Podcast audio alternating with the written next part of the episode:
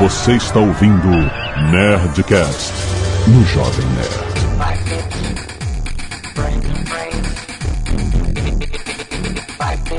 Landa, landa, landa, nerds! Aqui é Alexandre Antônio, Jovem Nerd, abre console em DDQD.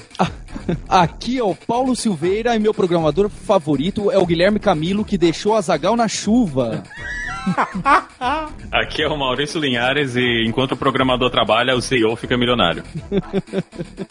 Aqui é o Azagal e o tema de hoje são cinco programadores top.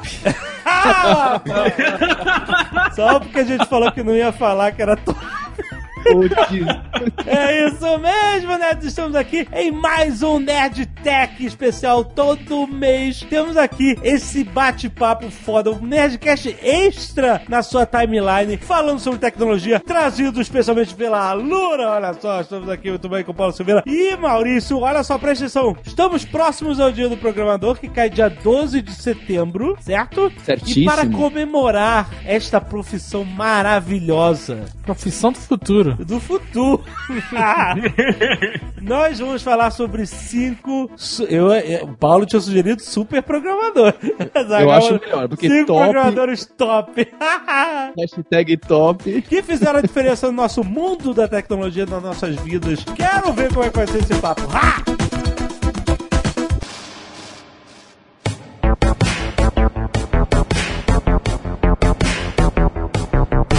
Com quem a gente começa? Então, Jovem Nerd, pra gente começar esse Nerd Tech que tem título de BuzzFeed, né? Cinco super programadores. Você viu que a gente Top, fez- top. É, to- é cinco top programadores. É. Hashtag top programadores. e pra comemorar esse mês inteiro de setembro, do dia do programador, do dia 12 de setembro desse ano, a gente vai falar do John Carmack. O John Carmack é basicamente quem criou o Quake, o Doom e o Wolfenstein 3D. Se você é velho que nem a gente, É. você sabe até qual que é o Wolfenstein 3D. E sabe Vocês o que, que é o IDDQD? Exato, bem lembrado. Pra quem não é da nossa época, o IDDQD é aquele truquezinho de teclado que você fazia pra ficar com vida infinita no Doom. Era tá Jovem mas Nerd? tinha que abrir o console do jogo e digitar lá, acho que era barra IDDQD, alguma coisa assim. e aí Isso. era God eu, eu preferi o ID. É isso mesmo. Eu preferi o IDKFA, que era arma infinita, né? É, Ele muito bom. Nossas o John Carmack é um programador americano, ele que fundou a ID Software, que é responsável por todos esses jogos. Mas o que é bem impressionante, que ele foi basicamente o responsável por todo o código fonte desses jogos, do Wolfenstein 3D, do Doom, e quando chegou no Quake 1 e Quake 2, quando já começou a ficar um pouco mais complicado dele escrever o código inteiro, ele teve muita ajuda de diversos outros programadores. Mas ele leu, ele tem isso numa entrevista, ele leu todo o código fonte e revisou todo o código fonte. O Quake Caralho! 2 são milhares e milhares, acho que bate 2 milhões de linhas de código. Tá até open Nossa, source. nossa. É, é bastante Do- coisa. qual- Do Quake 2. Caraca, Até o cara. Quake 3 e o Doom 3 tem o código fonte disponível. Todos esses jogos antigos têm, assim, o Carmack, ele é um cara que, ele tem uma posição bem diferente da posição que a gente vê no geral no mercado de jogos, que ele sempre foi um cara muito envolvido com open source, ele distribuiu o código fonte da maior parte desses jogos e teve um caso que eu acho que foi o primeiro Quake, que foi portado para Linux Isso por, mesmo. por um, um cara que não estava envolvido aí, não trabalhava para ID Software, né, e normalmente o que as empresas fariam era chegar lá, processar o cara e botar pra torar nele, né, mas o Carmack não, o Carmack disse, ó, vai, segue frente, que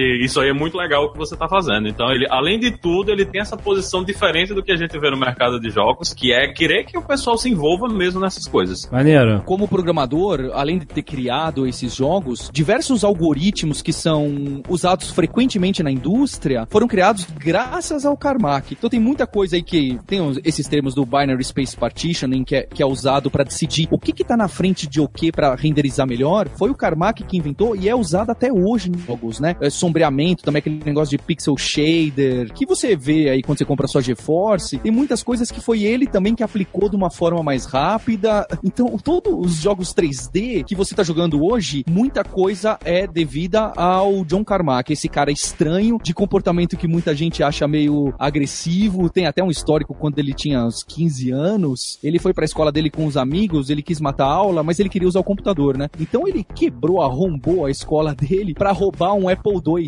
Ele até ficou preso naqueles centros juvenis durante um ano. Então Caraca, é, sério? É um cara especial. Seríssimo. Meu Deus. Não, não para aí, né, a história do Carmack. Ele também ficou estudando durante muito tempo realidade virtual. Depois, ainda na ID Software, nesses tempos recentes aí do final da década de 2000, 2010. Quando ele viu o Oculus Rift e apresentaram pra ele o Oculus Rift num, num fórum, ele falou, opa, peraí, alguém já fez algo bem legal, eu não preciso ficar pesquisando tanto. Tanto que quando o Oculus Rift saiu no Kickstarter, aquela campanha, que foi a primeira campanha que passou um milhão de dólares, tem ele no vídeo falando, olha, coloquem seu dinheiro aqui porque eu tô apostando que isso é o futuro. Tanto que hoje em dia, ele que é o CTO do Oculus Rift, que foi comprado pelo Facebook. Sabe, ele parece aqueles caras, tipo o Steve Jobs, que tá envolvido em todas, né? Você vê, ah, o Steve Jobs também tá na Pixar, sabe? É, ou mesmo o Elon Musk, né? Que tá em 15 empresas diferentes e tudo que é novo, o cara tá envolvido. Então ele é um programador, um hacker mesmo de software que faz parte do dia a dia de muitas pessoas, do que você tá usando aí, né? Aham. Pra não ignorar o, também o que ele faz por fora, né? Ele também é um cara que gosta dessa parte de foguetes. Ele, obviamente, nunca mandou um foguete de verdade, mas ele participa desses challenges que acontecem do pessoal pra fazer o seu próprio foguete e mandar ele subir pra algum lugar. Então Esses ele tem. hobbies baratos, né? É, esses esses jogos baratinhos que só milionários aí podem se envolver. Então ele gosta de fazer essas coisas também.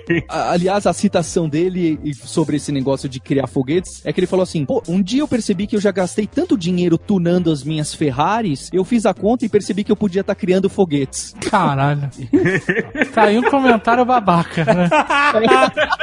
Não é? Porra. Ele acabou casando com uma menina gamer e desenvolvedora de jogos também. Você vê, deve ser genético, né? O Carmaquinho, o filho deles, com 9 anos, há uns dois anos atrás, ele desenvolveu o primeiro jogo dele. Pois é. Olha você aí. que tem 30 e poucos e quer programar jogos, você tá um, tá um pouco atrasado. Eu Vou deixar o link aqui. Caraca, que incentivo. Roubei a sua frase, Mané Azagal. Eu roubei o seu papel agora. hein? De- praticamente falou, desista. Tu não tá vendendo curso, rapaz? Você tá maluco? assim, assim não tá se ajudando, Paulo. É, é, caraca.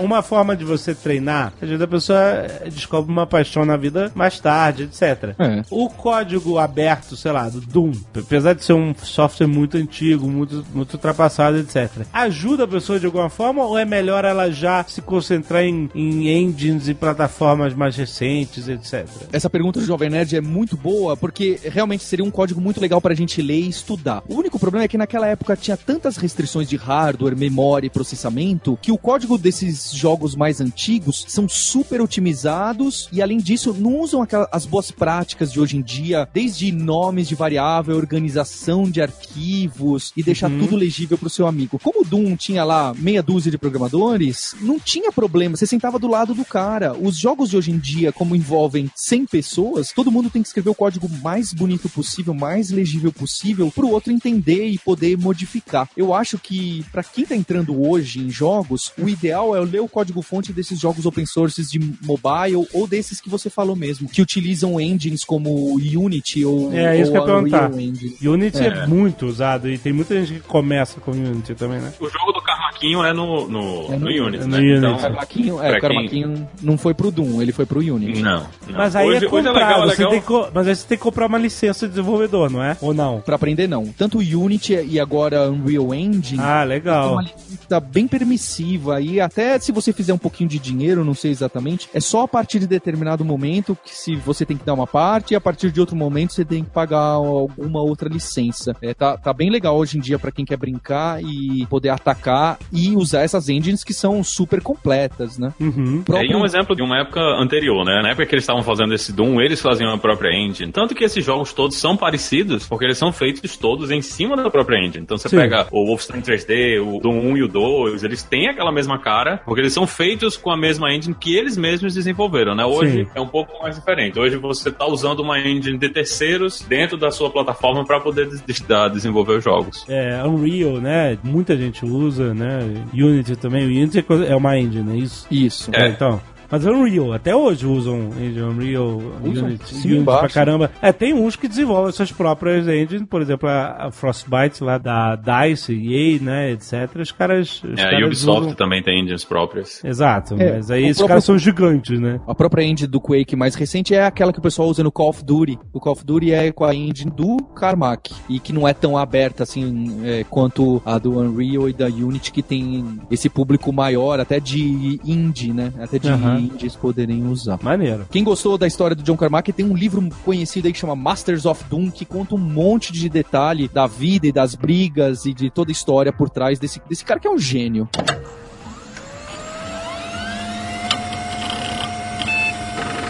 Quem é o próximo top?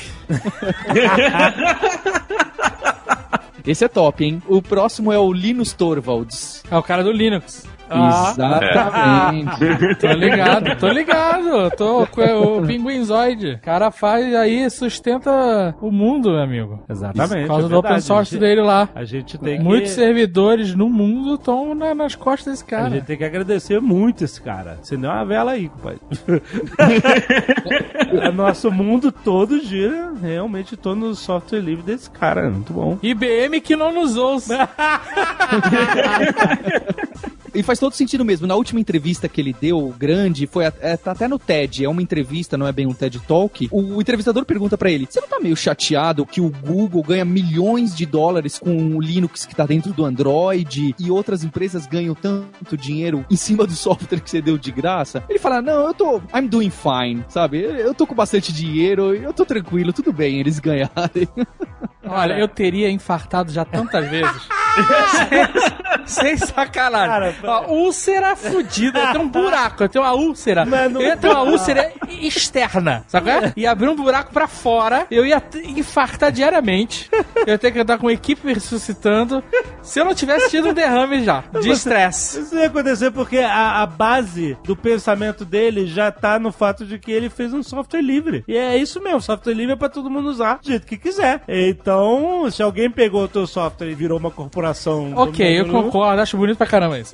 Mas, eu acho o seguinte. disso. Eu acho o seguinte, quando ele fez o software livre, ele pensou nisso, não, vamos falar o mundo maravilhoso, software livre. Mas ele, quando ele lê lá que o Google tá com o dinheiro, tá, e essas empresas estão com o dinheiro, estão e usam alguma coisa do cara, meu irmão, é- é- esse cara é muito evoluído, bro.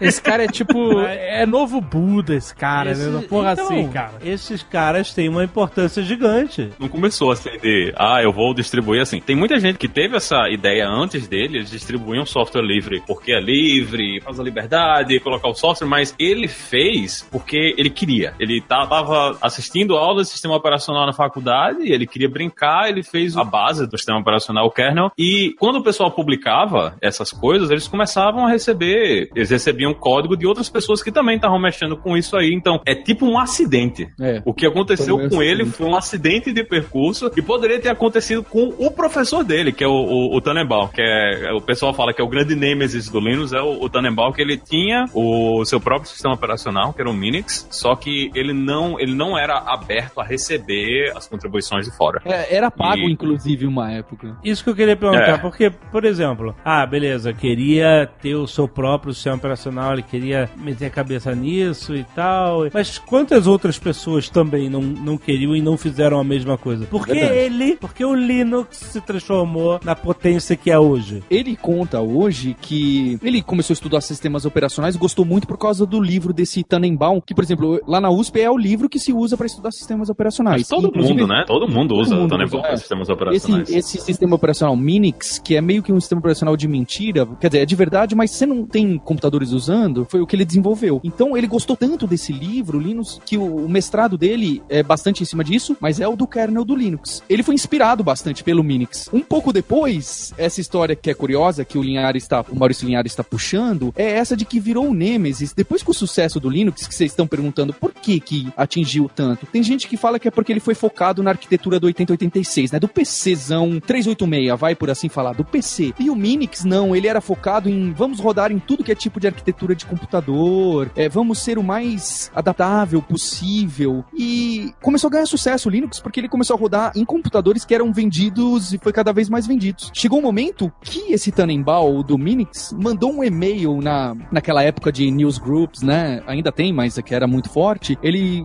mandou o, o tópico da thread desse professor famoso era Linux é obsoleto. Uma carta aberta. Uma carta aberta, é. É, Essa thread é famosa. Se você pegar, tem até no Wikipedia ou não sei onde, chama o debate Tannenbaum Linus de 1991, alguma coisa assim. Aham. E é uma briga ali completamente, se você for ler, você acha até mal educada. Acha não, é mal educada. É mal Ele educada. come- é mal educada. Ele começa falando que é obsoleto porque o kernel é monolítico e, e não sei o que mais, e a arquitetura tá muito focada só em rodar nisso e nisso, nisso. E o Linus vai lá e começa a bater, né? Eles trocam farpas fortes. O Linus é conhecido por esse linguajar até hoje de manter o, o kernel, né? Quando mandaram pra ele, ah, por que você fez em C e não em C++? Devia ter feito em C++ por causa disso, disso. Ele mandou lá direto, você é full of bullshit. Assim, Caralho. Ele já manda na cara. Ele já deu dois público. pés na cara. Não é um e-mail pro cara. Ele mandou um e-mail, aqueles e-mails abertos em discussão, sabe? É, a gente vai deixar um link aqui pra lista do top 15, ó. Top É, de novo. Hashtag top. Top. Top Olha. frases famosas do Linus Torvalds em e-mail, xingando as pessoas de idiota, bullshit e aí por diante. Nessa entrevista que eu citei do TED, que o link tá aqui também, ele fala: Olha, pessoal, eu não sou uma people's person, né? Eu não sou uma pessoa de pessoas. Eu não tenho orgulho disso, mas me desculpe, isso faz parte de mim, sabe? Identifiquei com ele. Eu acho que você vai ter que subir um pouquinho pra chegar no nível de agressividade dele. Teve uma gráfica da Microsoft que perguntaram a ele: Você quer realmente destruir a Microsoft? Ele disse: Não, eu não tô aqui pra destruir a Microsoft. Vai ser só um efeito colateral das coisas que eu tô fazendo aqui. Ele falou também: eu, eu, eu gostaria de não xingar tanto as pessoas, mas aí não seria eu. É, pois é. E que pra gente que é brasileiro, isso é mais fora ainda da curva, né? Pra gente não, não faz sentido, né? É, a gente é um pouquinho mais educado, a gente tem um pouquinho mais de tato lidando com as pessoas. Ele teve essa coisa, essa preocupação de suportar aquela plataforma que o pessoal estava querendo rodar, ele recebia as contribuições que o pessoal mandava, era bem mais aberto o modelo de desenvolvimento. Assim, tem a história também que o pessoal do outro sistema operacional, que poderia ter sido né, o principal da época, que era o BSD, que eles estavam passando por problemas de patente, estavam passando por problemas judiciais, que eles tinham herdado o código do Unix e estava dando muito problema, e a galera tava, pô, isso aqui já tá dando problema, advogado, dinheiro, não vamos para esse lado, vamos pro lado do Linux, que é uma implementação do zero, né? É livre das dependências que existiam no BSD, e ele publicou o Linux como GPL, que é uma das licenças open source, e na hora que ele publicou, ele ganha o reforço dessa galera que trabalhava com a licença GPL para empurrar as ferramentas dentro do sistema operacional, porque o Linux em si, ele é só o sistema operacional, ele não vem com os aplicativos que você roda dentro. Tanto que muita gente que trabalha com open source, eles dizem que é para dizer GNU Linux, não Linux, É, porque tem porque tem, tem sempre essa coisa que uma parte importante do sistema operacional são as ferramentas que você está usando, e as ferramentas foram contribuídas pelo projeto GNU. Elas não são coisas que estavam dentro do Linux, né? Então, isso também foi uma coisa que ajudou e muita gente começou a usar, e hoje, basicamente, a internet roda no Linux. Se você está rodando numa máquina virtual da Microsoft lá no, no Azure, o que vai acontecer se você está usando ferramentas de balanceamento de carga, aquela ferramenta ela roda no Linux. Então, a Microsoft está rodando o Linux lá dentro da nuvem deles. Olha só. O Jovem Nerd Azagal tem qual celular aí no bolso? Ih, rapaz. Bolso tá em cima da mesa agora. Mas é Android ou é iPhone? Eu, na verdade, tenho os dois aqui agora por causa do Ah. aplicativo do Jovem Nerd. É, exato, não. Sempre vale lembrar, hein? Você que tem o aplicativo Jovem Nerd tá vendo a fotinha aqui das coisas que a gente tá falando. Exatamente. Mas eu uso iPhone- mais o iOS. O Android, né? O Maurício Linhares falou: ah, a internet roda em cima de Linux, mas os celulares rodam em cima de Linux, que é o maior market share, certo? Por causa que o Android usa o kernel do Linux, completamente modificado, óbvio, mas usa o kernel do Linux. Aquele Chrome OS desses notebooks aí, Chromebook, também usa o kernel do Linux. Então, o cara criou um, um império, não é? Mas assim, eu fico pensando nas úlceras e ataques cardíacos que eu tenho. Mas, se você parar pra pensar, talvez só seja esse império, só tenha essa aderência, porque era free. É, claro. né? Sim, sim. Se não fosse grátis, É. nunca seria o que é, né? Então ele não teria tantas uh, ataques cardíacos. e- Exatamente. É, É, tem essa acho. discussão grande do free versus o open, né? É, o free do free speech versus o free da cerveja, que aí dá uma Tanto discussão. que a concorrência ficou no meio do caminho, né? O Solaris morreu, o resto dos sistemas operacionais que eram derivados do Unix da época que não eram gratuitos, não estavam disponíveis aí pra todo mundo, eles desapareceram. Ninguém ouve falar mais disso aí. Mas, assim, por mais que tenha essa coisa, ele, ele colocou free, fez tudo, mas ele tentou algumas coisas em negócios. Ele, provavelmente o pessoal nem lembra mais, mas tinha um processador antigamente que era muito barato, que era o Cyrex. Isso é, é na época que a AMD começou e o Linux ele se envolveu com essa empresa que fazia processadores e a ideia era competir com a AMD e Intel com um processador mais barato, que era esse Sonhando pequeno. Cyrex. Sonhando pequeno. É. E eles desenvolveram, a empresa existiu e eles lançaram alguns processadores. Eu acho que até teve aqui no Brasil. Eles chegaram a lançar esse processador aqui no Brasil, mas foi uma coisa que no fim das contas terminou não sendo o sucesso que se imaginava, né? Então eu acho que também tem a coisa de que ele encheu o saco. Ele tentou, não conseguiu e vou ficar com o Linux mesmo que. Talvez por isso que ele xingue tantas pessoas. né? Azagal, quer ver sua úlcera ir embora aí pra terminar a história do Linux? É. A Red Hat e, e algumas outras empresas que fizeram muito dinheiro por causa do Linux decidiram dar stock options de graça pro Linux. Olha aí. Tá vendo? Ah, pelo menos isso. Excelente. Muito bom. Eu espero que se algum dia alguém usar o código lá da Sky Nerd ficar milionário, O milionário. lembre da gente. O Linux também é o criador do Git, que hoje é o sistema que todo programador usa para guardar o código fonte. Para fazer uma analogia tosca, é como se fosse o Dropbox dos programadores Sim, que sim. também trabalham offline de maneira distribuída. É, o, o código da Sky Nerd tá lá, inclusive. Tá, Tá no GitHub? Sim, sim. Ó, moderno, hein? Cada vez eu me surpreendo aqui com o Jovem Nerd e o Azagal. Deixamos lá pra galera usar, exatamente.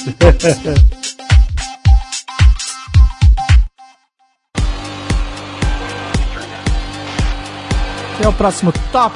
Agora é a próxima. Olha só. Topa. A gente puxa. Nossa, pior do que top é topa.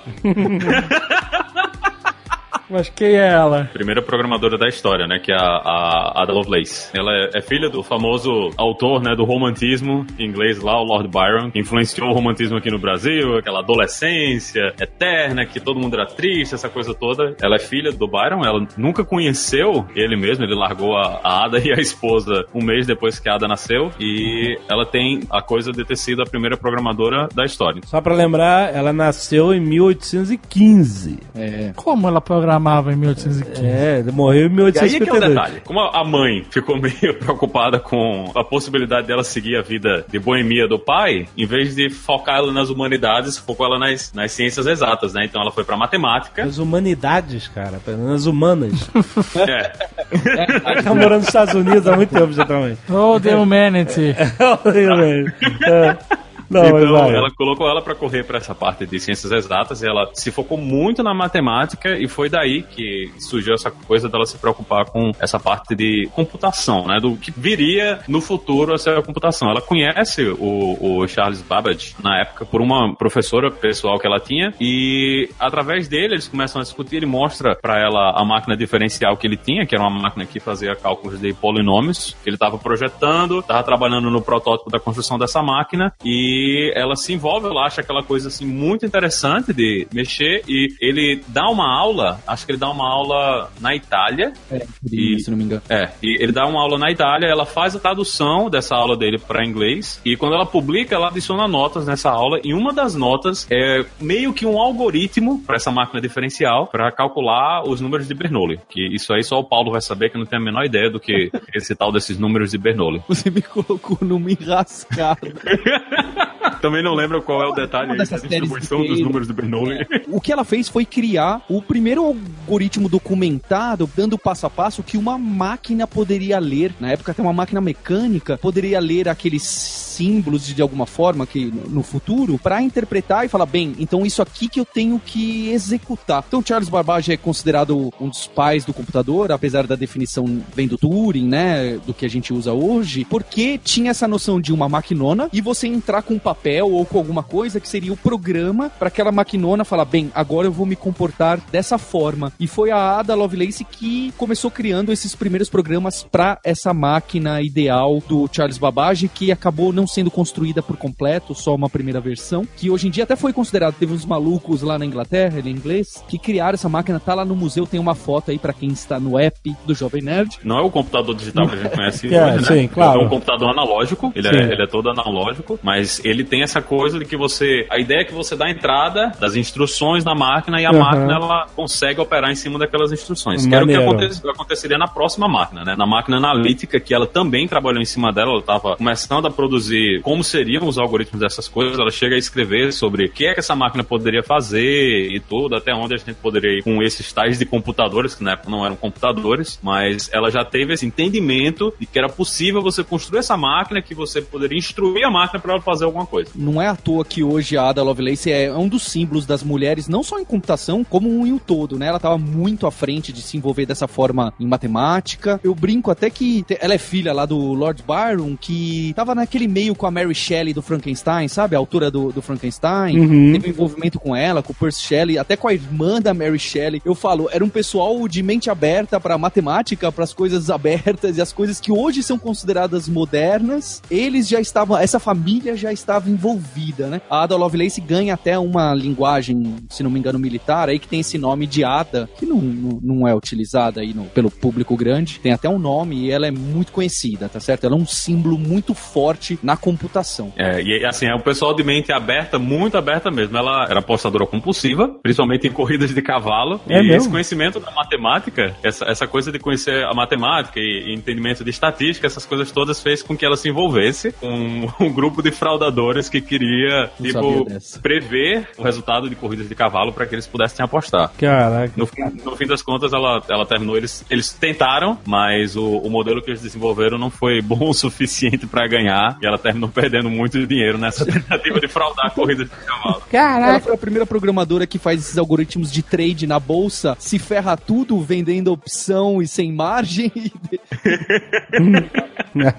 Muito bom. E ela morreu cedo, morreu com 36 anos de Foi. câncer Ela, no ela útero. morreu e ela não foi reconhecida na época, né? Na época não teve reconhecimento real do trabalho que ela estava fazendo, porque era uma coisa muito avançada e o pessoal achava as máquinas do Babbage muito estranhas, né? Era muito diferente do que todo mundo estava acostumado. Então demorou mais 100 anos depois, lá no- nos anos 50 já do século passado, é que um dos livros foi republicado, um dos livros contendo o material dela foi republicado. Maneiro. E aí que o pessoal des- redescobriu que realmente já havia uma pessoa que estava fazendo essas coisas, ela já estava falando de coisas que lembram os algoritmos que a gente usa Aham. e ficou como sendo a primeira programadora da história.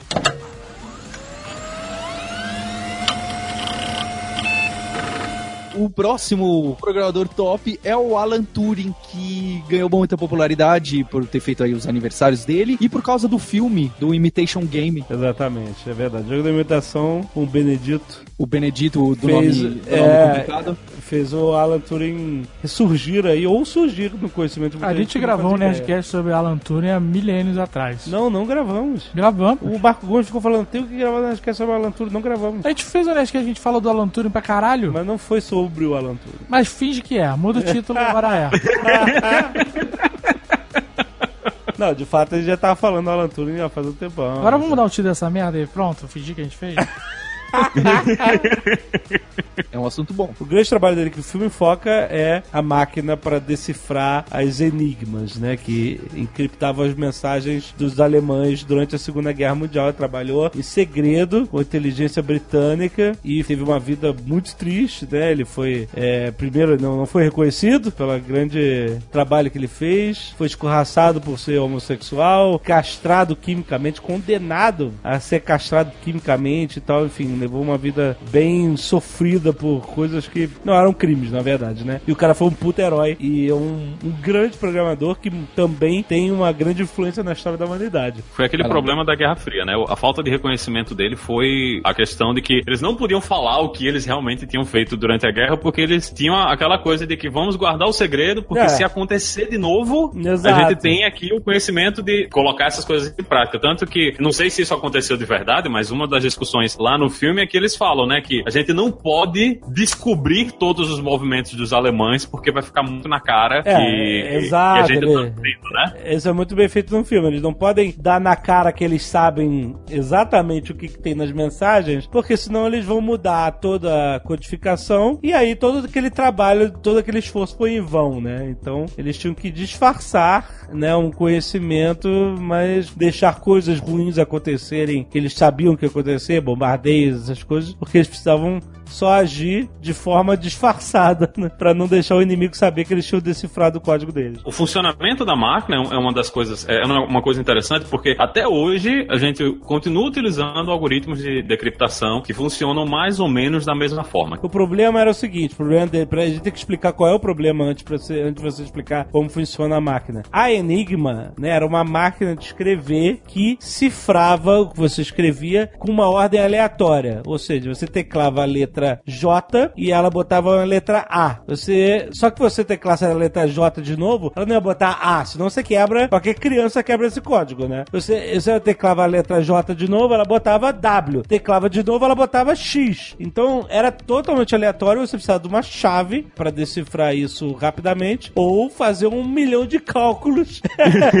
de possibilidades de combinações para você tentar chegar, né, a uma lógica daquela mensagem. E cada mensagem que era cifrada com uma chave diferente tinha que ser decifrada, né, sozinha, né? Não, você não conseguia achar uma chave universal para decifrar tudo, né? Então esse era o problema que eles tinham. Pra quem ainda achou um pouco complicado entender o que que é esse negócio da criptografia, de trocar as letras, tem um, um- um conto pop do Edgar Allan Poe que chama o Escaravelho de Ouro, que ele monta, tem uma, uma mensagem criptografada e ele vai passo a passo explicando como que o protagonista vai decifrando, que é óbvio, é uma criptografia só de troca simples, mas dá uma ideia do que que é o desafio de alguém tentar quebrar uma criptografia. Uhum. O que vai acontecer quando eles estão fazendo isso, eles têm que descobrir qual é a mensagem que está sendo enviada. Eles tinham cópias, né, das máquinas Enigma, mas como o Jovem Nerd falou, é muito difícil de você conseguir calcular todas as possíveis comparações e descobrir o texto lá, principalmente porque alguém ia ter que estar do outro lado olhando. Ah, essa mensagem aqui, decriptou para alguma coisa que dá para entender? Não. Então,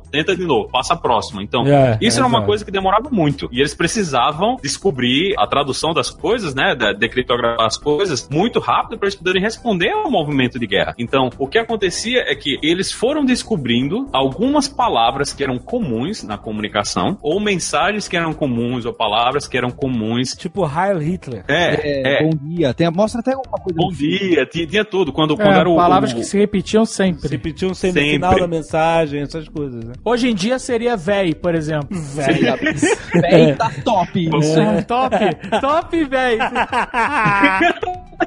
Então, eles pegavam essas coisas, né? esses pedaços, e o objetivo da máquina era descobrir, então, se naquela mensagem ia ter aquele pedaço que eles estavam sempre esperando. E isso não era uma coisa só passiva, né? Não eram só eles esperando por essas coisas. Às vezes eles plantavam informação. Então, eles até inseriam informações dentro do esquema todo da comunicação dos nazistas para que facilitasse um pouco a forma de decriptar. Então, eles tinham informantes que mandavam mensagens para o centro de comando, e essas mensagens eles sabiam quais eram as mensagens. Eles vazavam de propósito mensagens para os alemães Era. detectarem e eles saberem que os alemães iam mencionar aquilo. Exatamente. Era, e Com palavras-chave que eles queriam. É muito maneiro, cara. E às vezes, tipo, os alemães estão descendo do Ártico. Então eles estão descendo ali com a força naval ali do Ártico. O que é que eles faziam? Eles colocavam minas marítimas em lugares específicos e esperavam os navios e os U-boats mandarem as mensagens. Ah, achamos uma mina aqui, em tal lugar. Aham. Então eles sabem, ó, o cara falou essa palavra aqui, a gente sabe que é essa palavra, então vamos, a gente já tem como decriptar isso aí. Então, ainda hoje a gente faz esse tipo de decriptação. Tem vários ataques hoje na internet que usam esse mesmo tipo de mecânica, né? Você faz um ataque de repetição, você faz uma chamada passando um- uma informação que você sabe e Uhum. você procura lá ali no dado criptografado um pedaço que não tá mudando. Aquele pedaço que não tá mudando é a mensagem que provavelmente você mandou. Entendi. Então ainda hoje a gente faz esse tipo de coisa e naquela época eles faziam isso com uma máquina mecânica, né? Era, era basicamente Sim. uma máquina analógica que ia girando e você ia descobrindo pra ver se dava certo ou não. Sinistro. Um último ponto do Turing, que é bastante famoso e que dá o título do filme e é passado de maneira bem rápida nele, é o tal do teste de Turing. É, eu imagino que o Jovem Nerd também conheça bastante. Sim, mas não dá nome ao filme. O filme não é teste de Turing.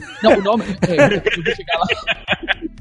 Me quebrou. Calma lá que eu vou. eu- essa vai ter volta, hein, Jovem Nerd? Olha só. É, o teste de Turing, se você for falar a maneira padrão dele, de uma maneira bem básica, ele definiu um- uma brincadeira para você tentar descobrir se um- algum dia o computador vai ter inteligência artificial, vai ser inteligente o suficiente. A brincadeira dele era a seguinte: você coloca um juiz, uma pessoa que vai ser testada, né? O juiz é atrás de uma numa sala separada de duas outras pessoas. Uma é uma pessoa de verdade em carne e osso, a outra é o computador. O juiz só pode se comunicar por cartas, mandando perguntas, e tanto o computador quanto o ser humano vão responder também por cartas. E o objetivo é o juiz conseguir descobrir quem é a máquina e quem não é a máquina. Se ele Isso. não conseguir descobrir, pronto, a humanidade criou a inteligência artificial. For real. A singularidade, né? O computador Exatamente. consciente, que sabe o que, que ele é, etc e tal. É porque ele sabe que a hipótese é uma máquina, como a gente conhece, ela nunca vai saber se comunicar, tem as nuances de comunicação que os seres humanos têm. E nós já estamos começando a ver essa era agora com a computação cognitiva. Você já tem casos de, de máquinas conversando com seres humanos aí, e os seres humanos não estão sabendo que estão falando com máquina. Tem mesmo. Teoricamente, Mas, é, tão mas a fazendo- gente não atingiu a, a inteligência Não, não artificial, atingiu né? Isso é uma ainda, coisa exato. que muita gente reclama. Mas um filme. Ah, a gente não sabe, hein? É o Casagal Talvez a máquina seja tão inteligente que ela não se deixa. que ela imita uma pessoa, né? Daí vem Imitation Game. Calma lá. Ah, Olha só. tá. Boa, O boa. teste de Turing aparece em vários papers e notas do Alan Turing. E um deles ele chama de Imitation Game. Ele conta o seguinte: a gente tá numa festa e tem atrás da cortina tem um homem e uma mulher. A gente não sabe quem é quem. Aí o Azagal tá nessa festa e ele tem que descobrir quem é o homem, quem é a mulher, só através de cartas. O homem vai tentar enganar o Azagal e fingir que é uma mulher. Isso acontece muito na internet, É. em geral. Você acabou de. Toda a sala de chat. Exatamente. Nossa, essa analogia, essa foi muito boa. Mas e aí, mas como é que é a hipótese O, do o homem tenta Game? enganar o Azagal pra falar que ele é a mulher. E a mulher tenta ajudar o Azagal a falar, não, eu que sou a mulher. E aí, depois de um tempo, o Azagal vai falar quem é o homem e quem é a mulher atrás da cortina. Certo. Qual que é a brincadeira do Imitation? Agora troca o homem por um computador. Então, atrás da cortina tem um computador e tem uma mulher. O computador tem que fingir que é uma mulher e a mulher tem que provar que ele é um homem. E aí o Azagal vai decidir quem é o homem, quem é a mulher. Ah, peraí, a mulher tem que convencer ele que o computador é um homem, é isso? Isso, ah, né, o computador é um homem, eu que sou a mulher, tem que convencer que ela é a mulher, e o computador tem que convencer que ele é a mulher. Caraca. Como a gente trocou esse homem pelo computador, a gente quer ver se o computador consegue imitar bem o homem. E se o Azagal, repetidas vezes, errar quem é o homem ou a mulher, ou errar quem é o computador e a mulher, é sinal que o computador. Não é que o computador é inteligente e consegue enganar o Azagal. É sinal que o computador é bom o suficiente para imitar o ser humano na Hum. arte de enganar às vezes e às vezes não enganar. Sim. Que é o que acontece na vida real. Sim, Daí sim. que vem o Imitation Game. Isso é muito bem explorado num filme excelente chamado Ex Machina, com a Alicia Vikander, que ela é um robô, e a- o filme todo é sobre um teste de Turing. E o gênio que criou o robô chama o pupilo lá da empresa dele, e, e a ideia é que ele descubra se ela tem a inteligência da singularidade ou não. E aí é maneiro que ela é visivelmente um robô. E ele fala, ah, mas eu, eu não posso vê-la, né? Agora eu já sei que ela é um robô. Vi ela, eu sei que ela é um robô. Aqui, a proposta do teste é eu não saber. Ele falou assim, não, ela é muito mais avançada que isso. Esse teste ela passa. Eu quero saber...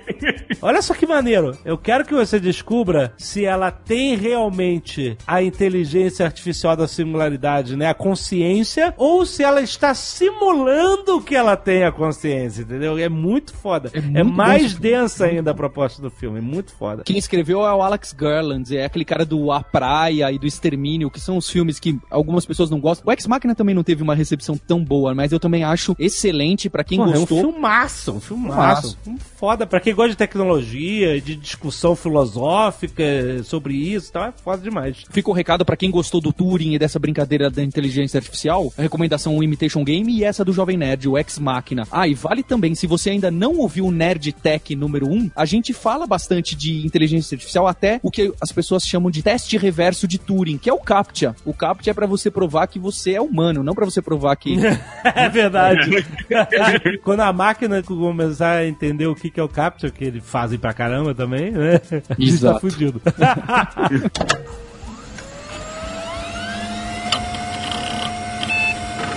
O próximo é o Donald Knuth. Hoje é um dos caras mais, provavelmente um dos caras mais famosos da ciência da computação, pelas contribuições que ele fez desde o início, né, do campo lá, meio que o nascimento da ciência da computação e até hoje pelas coisas que ele contribuiu. E ele é professor em, em Stanford e uma das coisas assim mais engraçadas, as grandes lendas, né, da computação é que o software que ele escreveu, ele tem essa coisa de literate programming, que é na hora que você programa, você programa como se você estivesse escrevendo um, Um texto, livro, explicando um, livro, né? poema. Tá explicando o que está acontecendo no programa e tudo. E ele disse que quando você escreve um programa dessa forma, o que acontece é que as chances de você ter problemas e bugs no seu programa são muito menores. E ele colocou isso como um desafio, que se você encontra um bug no software que esse cara escreve, ele manda um cheque para você de 2,56 dólares. 2,56 dólares? Isso? Só isso? É, é. Vale. Eu acho que até hoje ninguém nunca foi lá realmente depositar o cheque. A galera recebe isso aí e Não. bota no quadro dentro de casa. O cheque é fake, é de um banco com o nome dele, é uma Ah, brincadeira tá. mesmo. O cheque É Não, uma no brincadeira. início era de verdade. No início era de Ah. verdade, hoje não é mais. Essa forma de escrever, como se você estivesse fazendo uma dissertação mesmo do que você quer que aconteça, é uma prática que é recomendável para que você torne o código acessível a qualquer um que vai mexer nele, ou nada a ver. Porque você tá entendendo o que eu tô querendo dizer? A gente pode programar de uma forma que só ele que entende o que tá ali. Não, não existe É, isso? então, é- são, são as duas a- coisas. É tanto para os outros, Aham. como também Pra organizar a própria informação, é isso. é para você entender o que você está fazendo ali, para estar bem escrito exatamente o que você está tentando fazer aquilo ali. E teoricamente seria uma coisa mais trabalhosa para você Muito mais fazer trabalhosa. essa organização, mas com a vantagem de você ter um código muito mais limpo, organizado, que dificilmente vai ter bugs, é isso? É. Isso, e vai ser fácil de dar manutenção e uma equipe participar, um Isso, time. Exato, é, com certeza, com certeza. O oposto existe, né? Tem até concurso de código obfuscado, né? Código que é difícil de ler. Tem campeonato que é assim: você precisa escrever um jogo com qua- 4.096 caracteres. Então o nome das variáveis é A, B, C, D, E, F, G. E alguns deles formam ASCII art. Ele escreve um programa e tabula e dá espaço de um jeito que forma um, um Pikachu ali na tela, sabe? Caraca. Vou deixar o link aqui pra vocês verem. Tem os códigos. É óbvio, você não consegue entender absolutamente nada. Nada, né? Precisaria trocar os nomes pra começar a entender o que ele tá fazendo. Eu acho ótimo aqueles filmes que o cara chega assim no ombro do programador e fala assim: olha, durante alguns segundos fala, muito bom o código, belo código.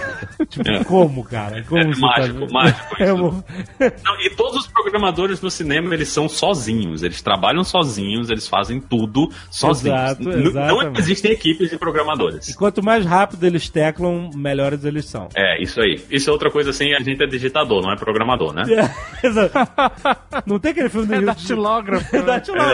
É, da, da tilografia. Não tem aquele filme do Rio Jackman que tem outra pessoa e fica quatro mãos. Swordfish. Swordfish. Cara, de que vai tomar no cu isso, Ah, cara. aquele, quatro... aquele filme, aquele filme é aterrador, bicho. ah, se fuder, é muito escroto, cara. Aquele filme é aterrador. E a pressão que tá em cima de você, e o cara fazendo tudo que tá acontecendo ali em cima são todas coisas que fariam com que você não resolvesse o problema. Mas ele, Exato. magicamente, ele é inteligente o suficiente pra resolver todos os problemas possíveis e imagináveis ali. muito bom. O Knuth, ele tem uma coleção de livros, né, o The Art of Computer Programming, que é, são os livros que o pessoal fala assim, são provavelmente alguns dos livros mais difíceis de se ler da história da computação, mas eles são tidos como base, né, como coisas fundamentais mesmo da educação de ciência da computação. Então, para quem quer entender algoritmos, são livros assim que são muito bons para quem tá estudando. Tanto que em faculdades muita gente ainda recomenda esses livros hoje. Acho que a gente tá em quatro, são, São quatro, hoje, volumes. São quatro livros. Quatro, três e É, meio, são na quatro volumes. Esses livros são muito difíceis de ler porque o código tá todo num assembly de uma máquina que ele inventou. Ele é lá de Stanford. Na verdade, as faculdades costumam usar um livro que chama Introdução aos Algoritmos do Cormen. Na verdade, são de quatro autores do MIT, que é bem famoso. Então, ele é o professor que cunhou o termo análise de algoritmos, que é mais ou menos como que a gente olha para um procedimento, para o algoritmo e diz se ele é bom, rápido, quanto de memória usa, no pior caso, no melhor caso. Ele criou essa expressão. Ele até regravou a aula, a primeira aula dele. Eu peguei isso no blog do Rick Beach, que é um, um programador brasileiro famoso, top. Ele, ele regravou a primeira aula dele de 1969, coloca até uma peruca porque ele é careca, e com os mesmos termos, então mostrando tudo o que mudou aí nesse tempo. O Knuth é uma citação por causa da ciência da computação. Assim como o Turing, né? A gente chamar esses dois caras de programador, a gente tá diminuindo um pouco. É. Bastante. Estamos diminuindo bastante, ambos. Mas ele certamente tá na lista de, de todo programador. Com certeza eles são top. Ah, mas...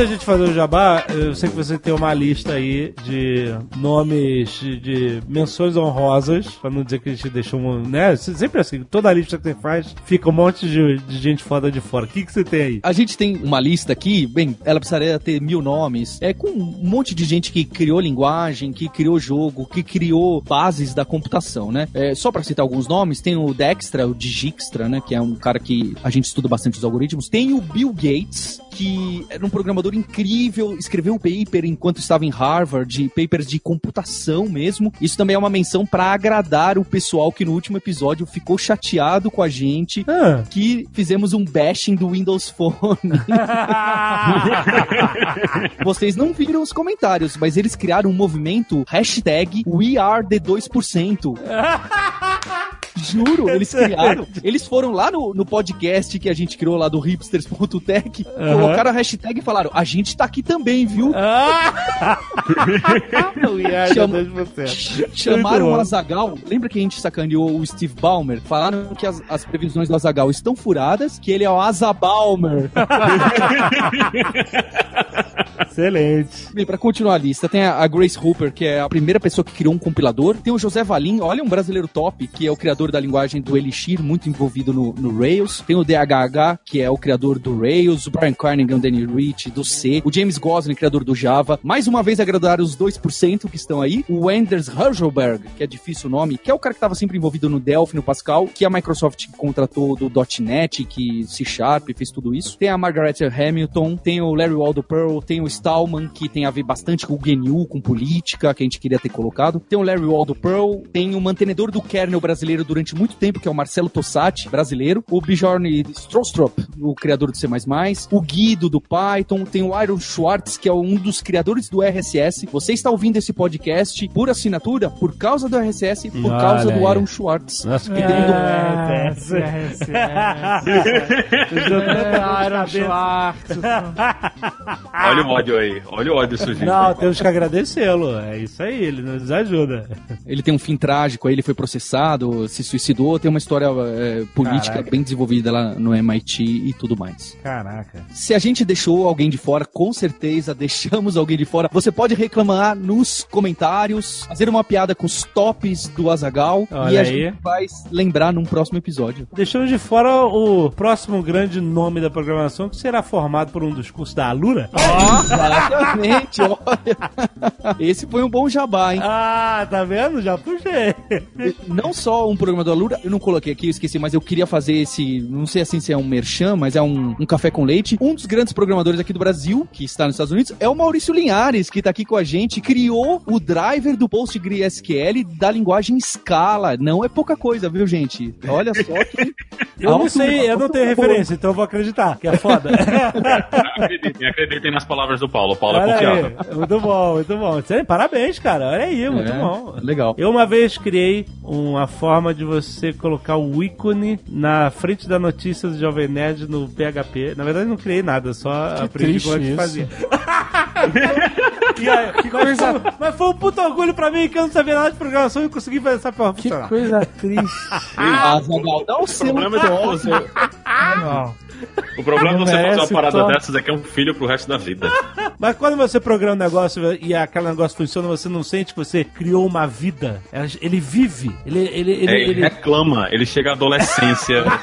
chega a gente, por Código você chega à tem que adolescência consertar esse bug aqui. Eu não tô pagando nada a você, Ah. mas você tem que consertar. Não, foda, foda. a úlcera que o Azagal citou aí, quando você não ganha milhões. Mas o que temos de novidade esse mês? E esse mês, que é o mês do programador, a gente tem a promoção do Dia do Programador. A gente Ó. fez algo diferente. Muito bom. Então você ouvinte do Jovem Nerd, esse mês de setembro, a gente tem uma promoção lá no alura.com.br barra promoção, barra dia do programador, que você tem desconto de 256 reais no plano Premium Plus. Olha aí, 256. Você tá Olha só. é, o Jovem Nerd sacou, hein? Olha só. e quer saber?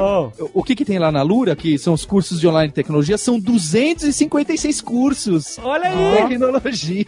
Agora, putz, e agora? Tu não pode adicionar mais nenhum. Senão você vai perder o númerozinho legal. É, o pessoal vai chegar lá, vai passar um dia, já vai ter mais. E isso é uma coisa boa pra você. Ah, legal. Excelente. Muito bom. Nesse pacote que tá com desconto esse mês do Dia do Programador, além de todos os cursos você ter acesso online, você ainda ganha três livros da editora Casa do Código, tem acesso a reforço de inglês no Galandra e a gente tá mandando um pacote de stickers pra você colar no seu notebook, Ó. desfilar por aí, top o seu notebook. Excelente! Muito bom, muito bom, cara. Excelente. Então, vá lá em aluna.com.br barra promoção barra dia do programador. Aproveita os 256 reais de desconto. No qual curso mesmo? no plano Premium Plus. No plano Premium Plus. E lembre-se que vocês Vocês também... não podem mudar o nome desse plano, não? É ruim, né? Não, não é ruim, é bom, mas de repente pra essa promoção ele podia ser o plano top.